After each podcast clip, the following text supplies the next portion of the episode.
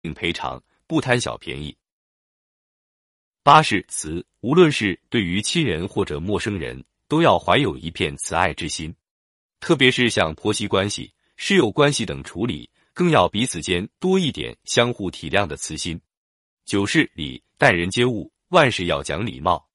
俗话说：“礼多人不怪。”讲礼貌体现在一举一动之中，不能将礼俗化为送礼。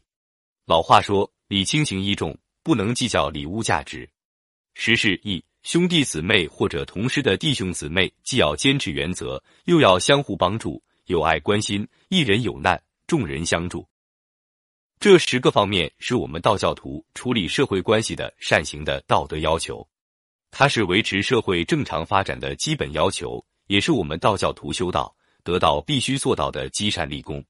对于善的要求，随着时代的发展会不断增加新的内容，但是天道是自然的这一条基本内容却是不会变化的。道经上说，人身上有三尸，专门记录人的善恶功过。每逢更深之夜，趁人熟睡时，就要上天说人善恶，增人之寿，夺人之算。